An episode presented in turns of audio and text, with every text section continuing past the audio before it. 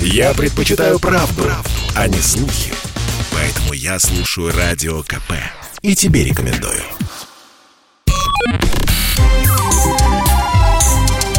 Не отключайте питание радиоприемников.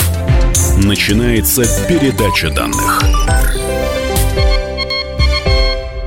Здравствуйте, в эфире передача данных у микрофона Мария Баченина. Сегодня у нас в гостях руководитель отдела психологии и психофизиологии Института медико-биологических проблем Российской Академии Наук Юрий Бубеев. Юрий Аркадьевич, здравствуйте и добро пожаловать. Добрый день, Мария. Я сейчас, наверное, задам вопрос, который прозвучит достаточно странно для слушателя. Обычно я анонсирую тему программы, а вот сегодня удержалась. Итак, внимание. Скажите, пожалуйста, какая связь между продолжительными полетами в космос и тибетскими практиками? Здесь можно начать с метафорического как бы аспекта. Во-первых, есть такое сам понятие философии, как внутренний космос и внешний космос. Психология – это как бы внутренний сам космос, это то, чем занимается буддизм, ну и космонавтика, понятно, это внешний космос. И какая большая проблема, когда у нас будет идти речь о межпланетных полетах, это как сделать так, чтобы ну вот за те многие месяцы, а если говорить, допустим, о полете к дальним планетам, там вообще, сказать, годы, как обеспечить на это время, э, чтобы экипаж был обеспечен ресурсами, чтобы там не было конфликтов, сохранять необходимый уровень здоровья. Вот как раз одна из таких перспективных очень идей, которую озвучил еще Королев, э, это то, что значит, экипаж можно погрузить в некое такое сноподобное состояние, такой искусственный гипобиоз, и это сразу автоматически решает массу проблем. Вот такая связь сейчас очень самоактуальна. И, в общем-то, эту проблему нужно попытаться саморешать. И ученые разных стран как раз над этой проблемой бьются. Ну, гипобиоз, давайте я для слушателей напомню, потому что люди живут своей жизнью и не могут сразу включиться, хотя, я уверена, очень многие знают, а, что это термин, насколько я помню, который обозначает, а, ну, вот спячку, да, какую-то глубокую спячку, анабиоз, это уже следующее состояние. Верно все? Я помню из курса биологии, по-моему, да? А вот при чем тут, собственно, практики тибетские? Ну, как бы ученые с разных сторон к этой проблеме пытались подходить. Еще там в 60-е годы, еще и до этого были исследования. То есть можно, значит, с помощью каких-то фармпрепаратов э, в это состояние погрузить конце концов, э, тот же самый наркоз, это где-то вот э, в известной мере сопровождается э, снижением обмена, то есть гипобиозом. Можно, значит, охладить организм. Тоже есть методы, которые сейчас используются в том числе хирургами, при каких-то, допустим, ну, чтобы увеличить время, допустим, от момента травмы до того, как человеку есть возможность оказать медицинскую помощь. Как бы каждая минута на самом счету, и вот если как бы самоохладить тело сам человека, то вот время выживания, оно как бы значительно увеличивается. И вот такой э, малоисследованный способ – это ввести в некое такое измененное состояние сознания, которое тоже сопровождается э, снижением обмена веществ, снижением метаболизма, либо сказать, использовать комбинацию каких-то этих методов. Э, но а учитывая то, что, наверное, 90% э, тех психотехник, которые используют современные психотерапии, они, в общем-то, родом из буддизма, вот э, сам получается, что... Вот она и бы... связь, да, понятно. Да, а да. давайте я попрошу вас уточнить, э, ну вот эм, Практики, наверное, все-таки разные, которые применяются тибетскими монахами, я полагаю, потому что я в эту проблему, как вы, к сожалению, не погружалась. Может быть, э, какие-то конкретные практики можно привести в пример? Что имеется в виду? А, это медитация, но она тоже, наверное, бывает разная. Совершенно верно. Ну, базовая технология – это те или иные виды медитации. Ну, их э, реально очень большое количество, но это как бы так уже нюансы. А, но даже при погружении в медитацию, в какую-то углубленное сосредоточение на какой-то проблеме, э, либо, допустим, вот наоборот, расконцентрация, это все сопровождается э, снижением обмена веществ. А речь идет о предложении Далай Самлама XIV, который он сделал академику Медведеву, исследовать то, что раньше западная наука никогда не изучала и, в общем-то, даже об этом не знала. Это так называемая посмертная медитация. Это когда обменные процессы в организме настолько э, сильно тормозятся, что тело может сохраняться вроде как это выглядит, что человек уже умер, но в то же время, допустим, э, там неделя, две недели, тело выглядит как тело живого человека, э, в нем в значительной степени э, замедлены все обменные процессы. Вот если это состояние сделать обратимым, то это вот как раз то, что нужно для освоения дальнего космоса вопрос возникает вот какой.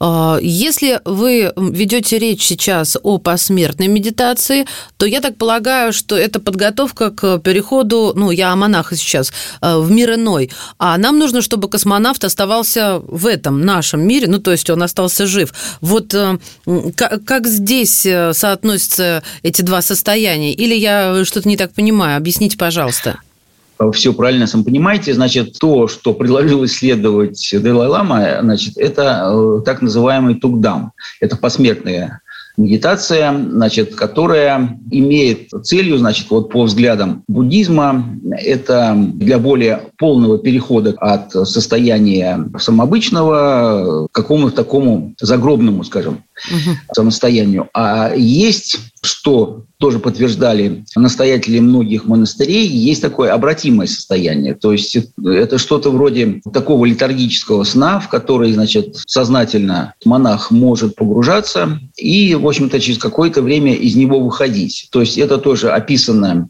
э, в литературе, в ряде случаев это даже задокументировано. Вот это, конечно, состояние э, наиболее интересное именно вот в прикладном плане для космической медицины. Вот как раз в этом направлении и вот наши исследования. Ваши исследования. Да. А можно поточнее, ну вот чтобы мы, слушатели да, передачи данных, э, вот поняли, как вы, я даже не знаю, как это сформулировать, чтобы это было этично, но вот э, подходили к этим людям, погруженным в столь глубокое состояние медитации, а какие методы исследования вы применяли к ним, и что в итоге получили, да, очень это любопытно. Скажите, пожалуйста.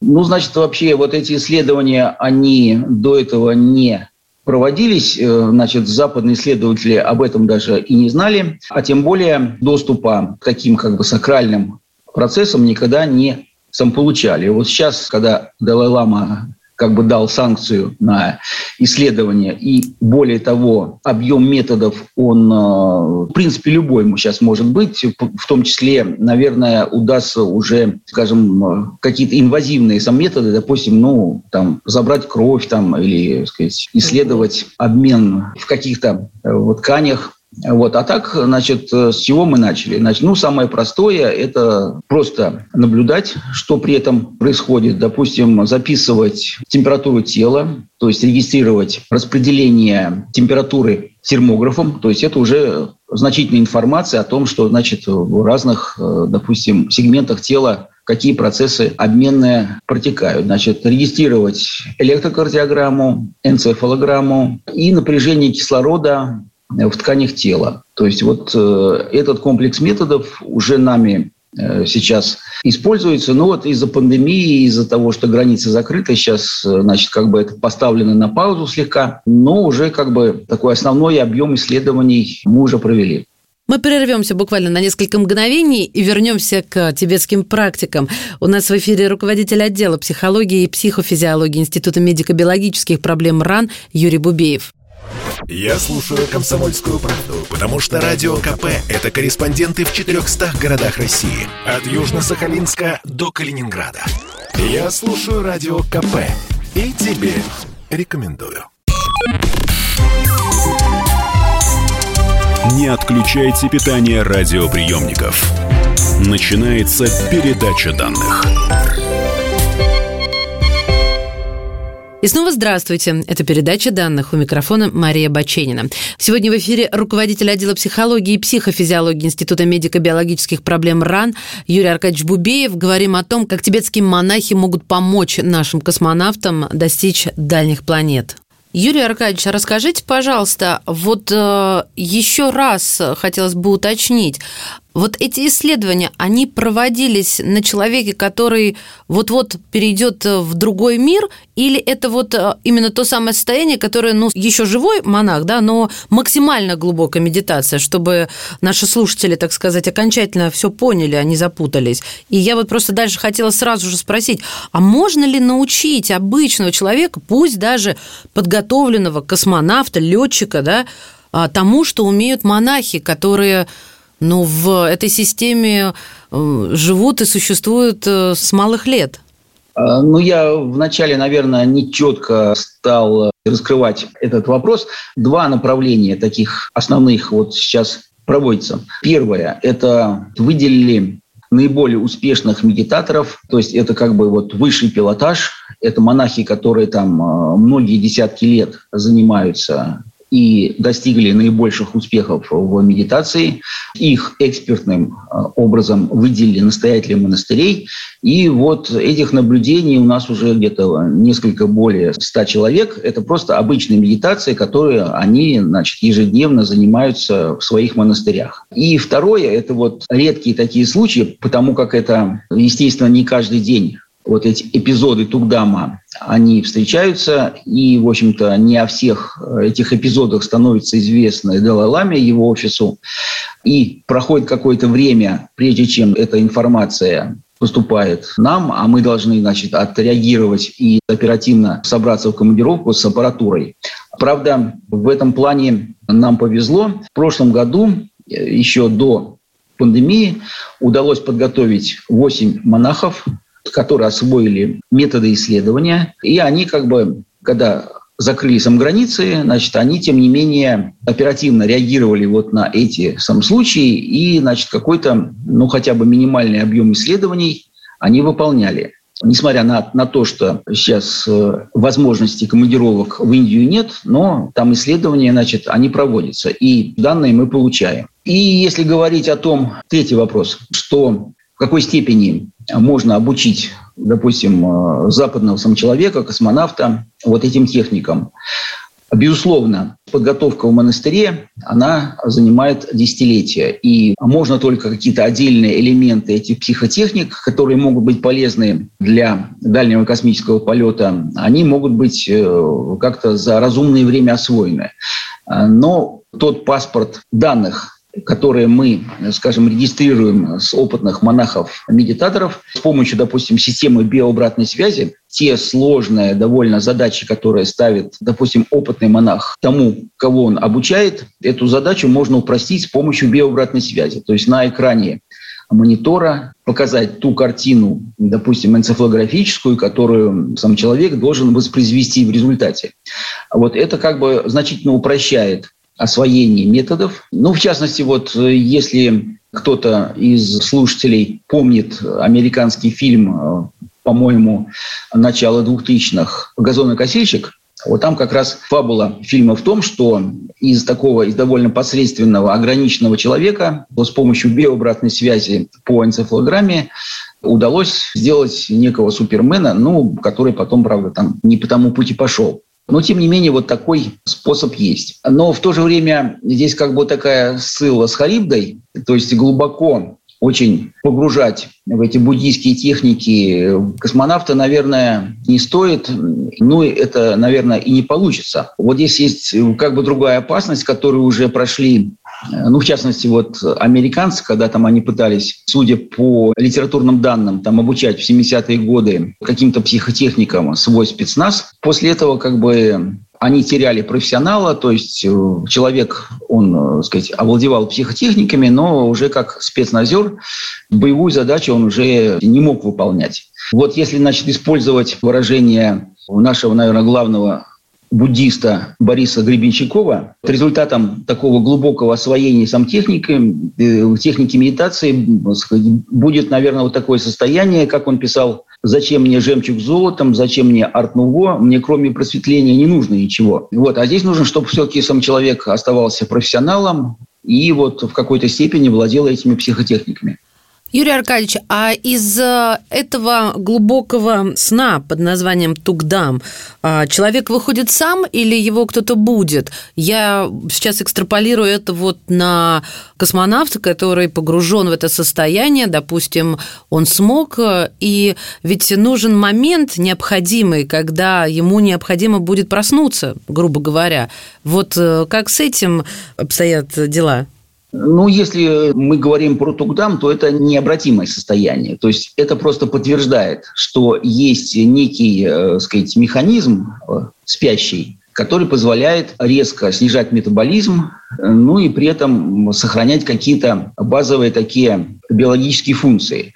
Есть задокументированные сам случаи, там, в частности, некий там, японский альпинист, который там 24 дня с тяжелыми травмами где-то лежал в снегу, тело там значительно охладилось, тем не менее удалось его после этого восстановить. То есть вот, ну и другие некие, в частности, вот спонтанные случаи литургии, когда там э, неуправляемое такое состояние, там человек впадал вот в сноподобное состояние, которое продолжалось там, не знаю, дни, недели. Вот, это все спонтанное, то есть э, само по себе случалось неуправляемое. Но это подтверждает, что вот э, такой некий механизм все же есть, если научиться его использовать, им управлять, то вот как раз это то, что нужно для освоения дальнего космоса.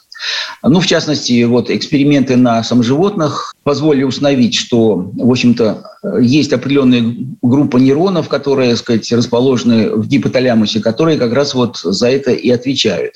И вот э, с помощью э, либо сочетания каких-то методов, допустим, фармакология, такая легкая гипотермия, измененное состояние сознания, доступ к этому механизму, если получить, то это как раз вот решение данной проблемы. Есть ли у вас в планах, когда вы перейдете к непосредственной работе с летчиками-испытателями, с теми, кто готовится к полету в космос, ну, то есть вот какие-то конкретные вещи, которые вы себе представляете? Или это зависит от того, на каком этапе ваши исследования находятся? Я не знаю, они сейчас, как можно считать, на начальном, среднем или все-таки уже в финальном?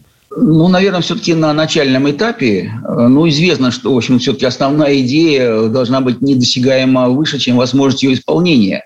То есть здесь понятно, что если бы все это удалось, то это был бы колоссальный прорыв в освоении дальнего космоса. Ну вот э, даже, допустим, есть такие предварительные расчеты специалистов НАСА и Европейского космического самоагентства, что если бы вот удалось погрузить экипаж из шести человек в состояние гипобиоза, то это бы в три раза сделало бы космический корабль сам легче, в девять раз меньше по объему. Объем ресурсов, который нужен для, допустим, полета к Марсу, можно было уменьшить на 70%. Вот если бы это удалось сделать сейчас, то уже даже те существующие ракеты с их возможностями уже можно было использовать для этого. И опять-таки вот по оценкам э, специалистов НАСА, э, в общем-то, это бы стоило всего-навсего 5 миллиардов американских долларов. То есть это вполне реальная задача. А, но это просто говорит о том, что, в общем-то, это направление перспективно для разработки, ну и, наверное, в этом направлении нужно двигаться. Супер. Надеемся, что на наш век хватит, и мы станем свидетелями этого фантастического события. У нас сегодня в эфире был руководитель отдела психологии и психофизиологии Института медико-биологических проблем Российской Академии Наук Юрий Бубеев. Юрий Аркадьевич, спасибо вам от всего сердца. До свидания. Спасибо, всего доброго. Передача данных успешно завершена. Не отключайте питание радиоприемника. Скоро начнется другая передача.